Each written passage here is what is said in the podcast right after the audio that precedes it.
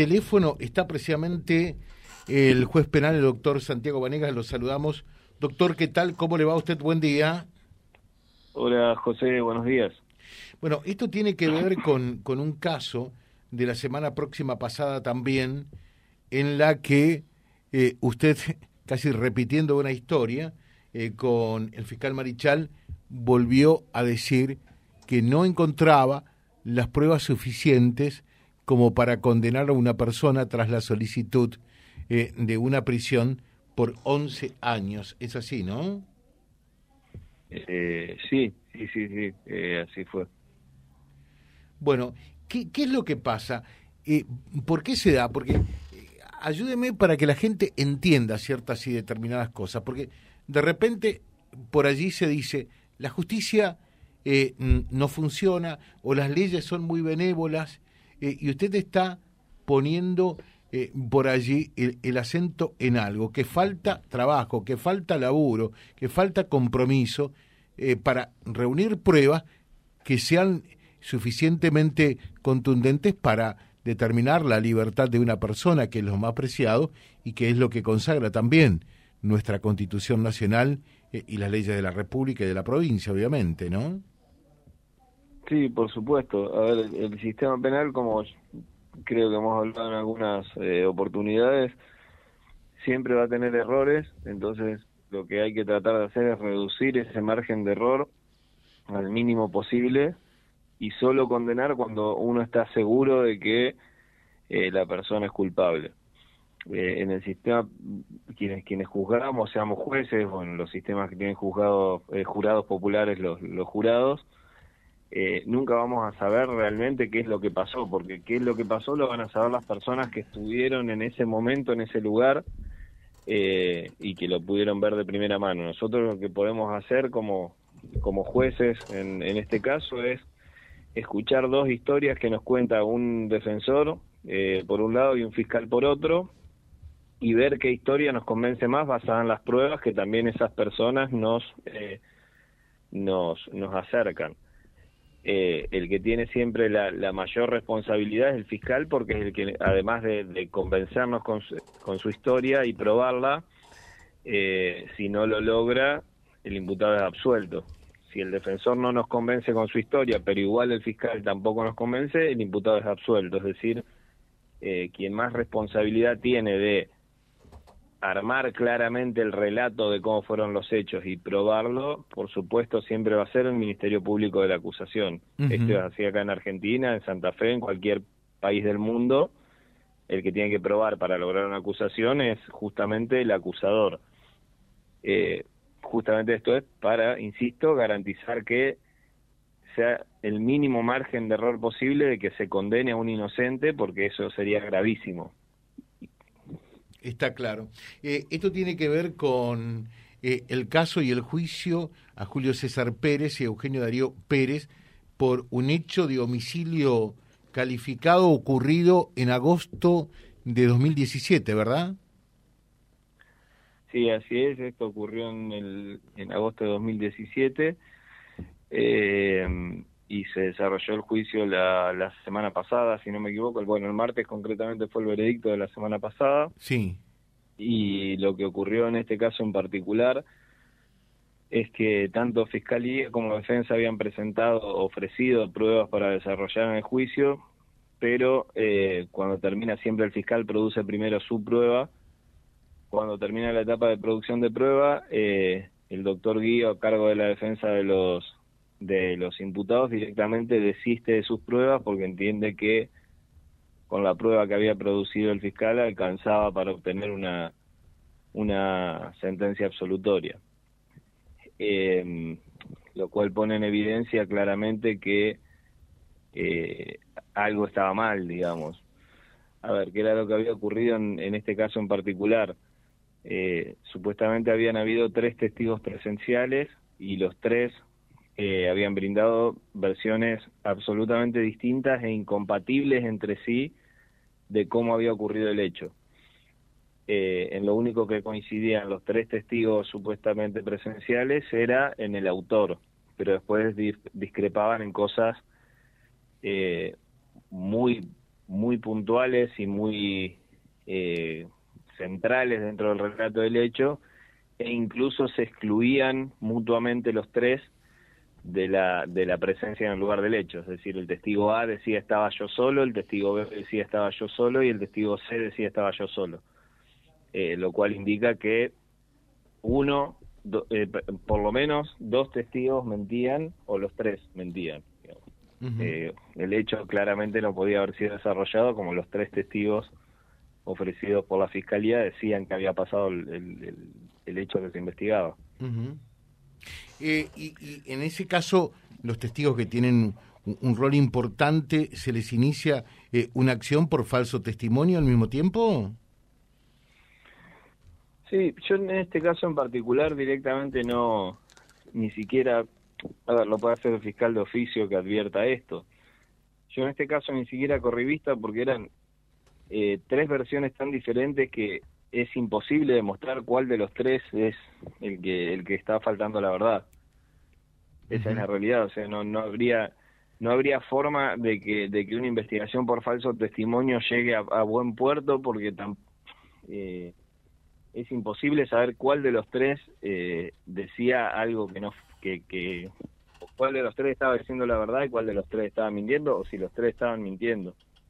A ver, es como que que venga alguien de tres personas seis años después de que pasa algo y me diga si el auto era rojo, me dice uno, el otro me dice el auto era verde y el otro me dice el auto era azul.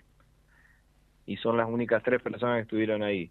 Y es claro que por lo menos dos están mintiendo porque el auto no puede ser de tres colores a la vez, es verde, rojo o azul. Ahora, ¿cómo sabemos si era verde, rojo o azul o si era blanco o si era, no sé si me entiende. Sí, sí. Eh, era, imposible determinar cómo había ocurrido el hecho, entonces también es imposible determinar cuál de los tres eh, o cuáles dos de los tres o si los tres estaban faltando a la verdad. Doctor Vanega, eh, esto ya, ya tuvo, eh, si se quiere, un antecedente, un principio, un origen, en el caso de, de, una persona a la que usted también absolvió y, y en aquella oportunidad, antes de leer los fundamentos de la sentencia, le habló eh, a, la víctima explicándole por qué eh, lamentablemente eh, debía de dejar en libertad presumiblemente a quien había sido su, su victimario, porque bueno, las pruebas colectadas por el fiscal, por el fiscal Marichal en aquel caso, la historia se repite, es el mismo fiscal, no eran lo suficientemente para condenar a esa persona.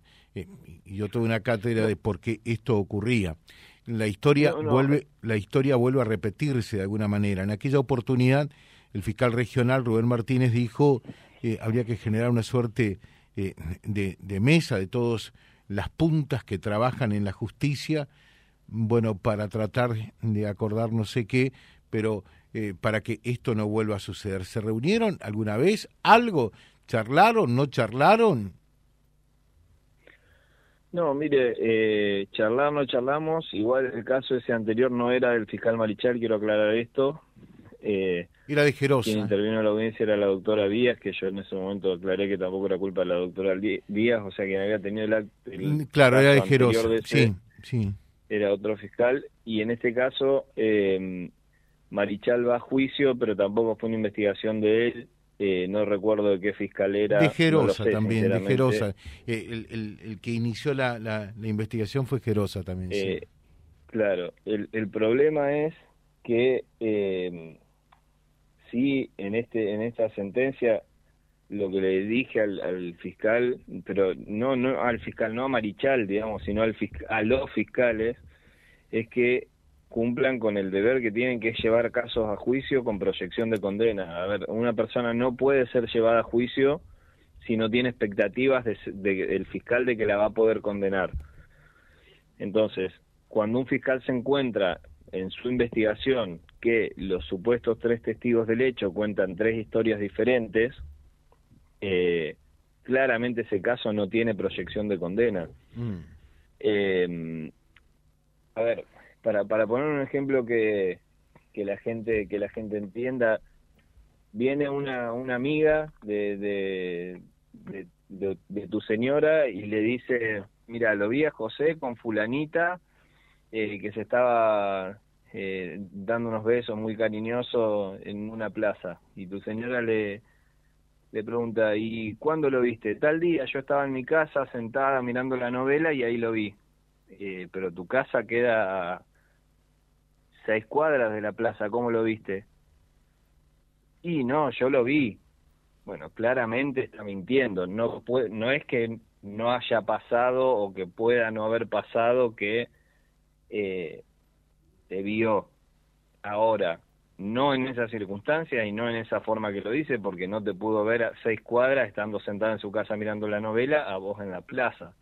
Esto es lo mismo, nadie discute que el hecho pasó, de hecho hay una víctima, un, fallecido, nadie discute porque de hecho el propio defensor en sus alegatos de clausura dice probablemente pudo haber sido incluso alguno de los dos imputados que están acá presentes. Ahora el tema es que el cuando la misma fiscalía te trae tres testigos que acreditan formas de producción del hecho totalmente diferentes, ese caso no puede llegar jamás a obtener una condena. Y esto eh, yo se los se lo puso en la sentencia con, cierta ironía, digamos, eh, que el fiscal acreditó tres formas diferentes de cómo se produjo el hecho. O sea, el fiscal dijo que el hecho se produjo así, pero también que se produjo así, pero también que se produjo así. Entonces, si uno prepara bien el caso, entrevista a los testigos como corresponde antes del juicio eh, y desarrolla esa tarea previa que demanda llevar una persona a juicio para solicitar que pase los 11 años de su vida, los próximos 11 años de su vida detrás de las rejas, este tipo de cosas directamente no tendrían que llegar a juicio siquiera. Claro. Eh, con el agravante también del, del, problema que se produce eh, hacia la justicia, eh, no solo por la pérdida de tiempo, de recursos y demás, sino del enorme descreimiento que se produce hacia la justicia si, por ejemplo, una persona, yo en este caso porque alcancé a redactar la sentencia el día, al día del fallo, cosa de que se entienda bien por qué estaba absolviendo, pero si no el que lo ve de afuera puede tranquilamente decir, a ver, había tres testigos presenciales y, los absuelven igual, absuelven un homicida, qué justicia nos están dando, etcétera. Mm. Entonces, eh, hay que ser muy cuidadoso, porque cuando uno ve que los tres testigos dijeron tres cosas completamente diferentes, incompatibles entre sí, y los tres diciendo, no, yo era el único testigo, pues no había nadie más en el lugar, ahí se da cuenta de que algo anda mal. Pero ese filtro necesariamente tiene que llegar antes desde la fiscalía. Eh, para que quede claro, los jueces no tenemos antes del momento del juicio acceso a la prueba. O sea, quienes tienen acceso a la prueba desde el juicio son exclusivamente el fiscal y la defensa. Claro. Y en la audiencia preliminar, que es la audiencia de preparatoria de juicio, que se ve que va a juicio o no, tenemos un acceso sumamente superficial, o sea, tenemos tanto el fiscal como la defensa que nos dicen yo ofrezco este testigo para que relate eh, lo que vio en el hecho, para que relate porque fue un testigo presencial del hecho. O este testigo que hizo la pericia balística, o este testigo que fue el médico que asistió al, a la víctima. Pero no sabemos qué va a decir cada uno. Eso solo lo saben fiscalía y defensa. Entonces, eh, la fiscalía, al saber con qué elementos cuenta, tendría que realizar este filtro de no llevar a juicios, porque la ley así lo impone, casos que no tengan perspectiva de condena, como claramente era ese caso en particular. Mm. Eh, dice acá, eh, es el mismo caso José de Gerosa, que también fue el fiscal de la causa Bernardis, donde hablaba de la asociación ilícita eh, más grande de la historia de la región y quedaron todos absueltos. Y hoy la provincia debe pagar más de 7 millones de pesos a los abogados defensores y además seguramente indemnizar a los propios imputados por la preventiva ¿Quién paga eso? Se pregunta el oyente. Sí, bueno, eh, ese también fue un caso eh, tristemente célebre, podríamos decir, que, que también hubo una, una absolución eh, masiva de, de, 11 personas. Eh, y que nos colocó más o menos en la misma situación, o sea, se generan expectativas de condena en la, sociedad, lógicas expectativas de condena, y después por, por diferentes razones eh, se termina en absolución. En ese caso, eh, yo también participé en el tribunal eh, y, ese caso en particular ya tiene confirmación de Corte Suprema de que, de que efectivamente lo que resolvió primera instancia es correcto. pero ahí tenías la particularidad, si se quiere, de que la acusación entendía contar con elementos, si uno lo ve objetivamente eran elementos con los que quizás se podía obtener una condena eh, y después por el desarrollo del juicio, por si tal vez habilidad de los defensores, por la razón que se hace, se obtiene una absolución. En este caso en concreto, lo que se, yo noté más grave que en cualquier otro caso que jamás me haya tocado es que eh, arrancamos desde el vamos con tres testigos contradictorios eh, entre sí de la propia parte. Y para peor teníamos después siete testigos, seis testigos más, todos familiares de la víctima que decían que mientras la víctima estuvo, porque la víctima tuvo una agonía bastante larga, estuvo 39 días internada en el sanatorio, en el hospital Cuyen, que la víctima ahí les decía eh, hagan justicia por mí, fue fulanito de tal el que me mató, no dejen esto impune, fue fulanito. Y terminan de declarar todos esos testigos y la última testigo que es traída también por la fiscalía, que esto es importante resaltar, o sea, la misma parte que trajo todos estos testigos a decir que la víctima durante 40 días estuvo en, en, distintos momentos en esos 40 días estuvo reconociendo al imputado y diciendo y pidiendo que se haga justicia y demás traen a la médica eh, de terapia intensiva que lo atendió, que categóricamente dijo tres veces ante distintas preguntas, es imposible que esta persona haya hablado porque estaba eh, sedada, intubada, sin válvula fonatoria. Eh, entonces ese testigo ya te desacredita a todos los demás testigos que había traído la misma parte, insisto, no es que esta testigo la trajo la defensa. Entonces, claramente un caso así no puede llegar a condena. Claro. Y lo que se le exige al ministerio, lo que yo exigí en, esta sentencia, que ni siquiera le puse exigir, fue le puse instar, eh, para que nadie se enoje de que estaba exigiendo nada, pero instarlos a que si vos advertís que tenés tres testigos supuestamente presenciales que te cuentan historias distintas, seis testigos que dicen que la víctima habló, pero tu testigo experta, tu médica, con no sé cuántos títulos en, cardiología, en medicina eh, de terapia intensiva, que fue la que atendió al paciente, te dice imposible que haya hablado porque nunca pudo hablar en esos 40 días y lo tengo en la historia clínica que no pudo hablar. Y bueno, ahí lo que tenés que hacer como fiscal es asumir el costo, de decir esto va archivo porque no puedo obtener una condena con esto. Y te lo digo habiendo trabajado cuatro años en la Fiscalía de Homicidios. eh, porque si no que se produce un juicio donde se pierde eh, una semana de recursos por parte de jueces, de fiscales, de defensores, eh, imputados injustamente acusados, eh, lo que va a costar pagarle los honorarios que legítimamente va a, va, a, cobrar de parte de la provincia el defensor que defendió a estos dos abogados, a estos dos imputados. Eh, y todo esto después de seis años de que ocurrió el hecho, porque esto tampoco podemos pasarlo por alto. O sea, el, hecho ocurrió en 2017 y recién en 2023 está llevando adelante el juicio. El juicio. A ver, doctor, nos queda 30 segundos, pero si podemos responder esto es la otra cara de la misma moneda o estar de la otra vereda.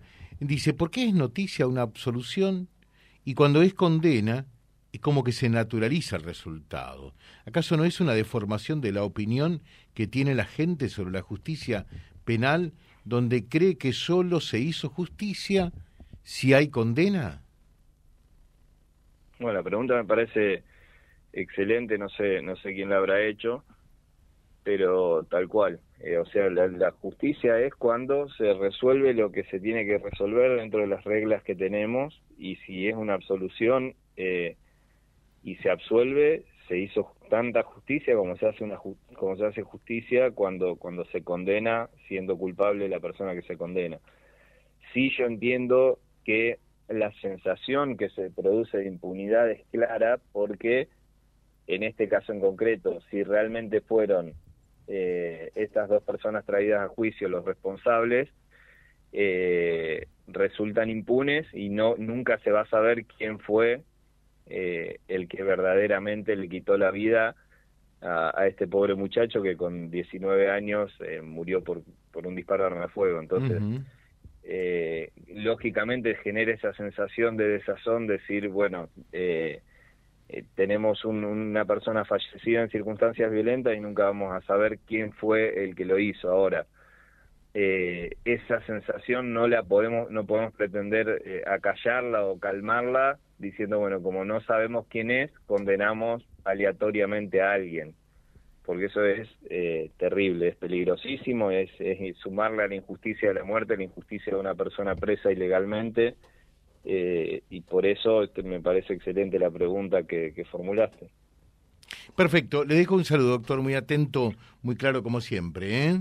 Bueno, José, muchas gracias. Un saludo para ustedes también. Gracias. Eh, el juez penal, el doctor Santiago Vanegas, charlando con nosotros en la mañana de Vía Libre. Lo replicamos a través de vialibre.ar www.vialibre.ar, nuestra página en la web, en Face, Instagram y YouTube. Vía Libre Reconquista. Vía Libre. Más y mejor comunicados.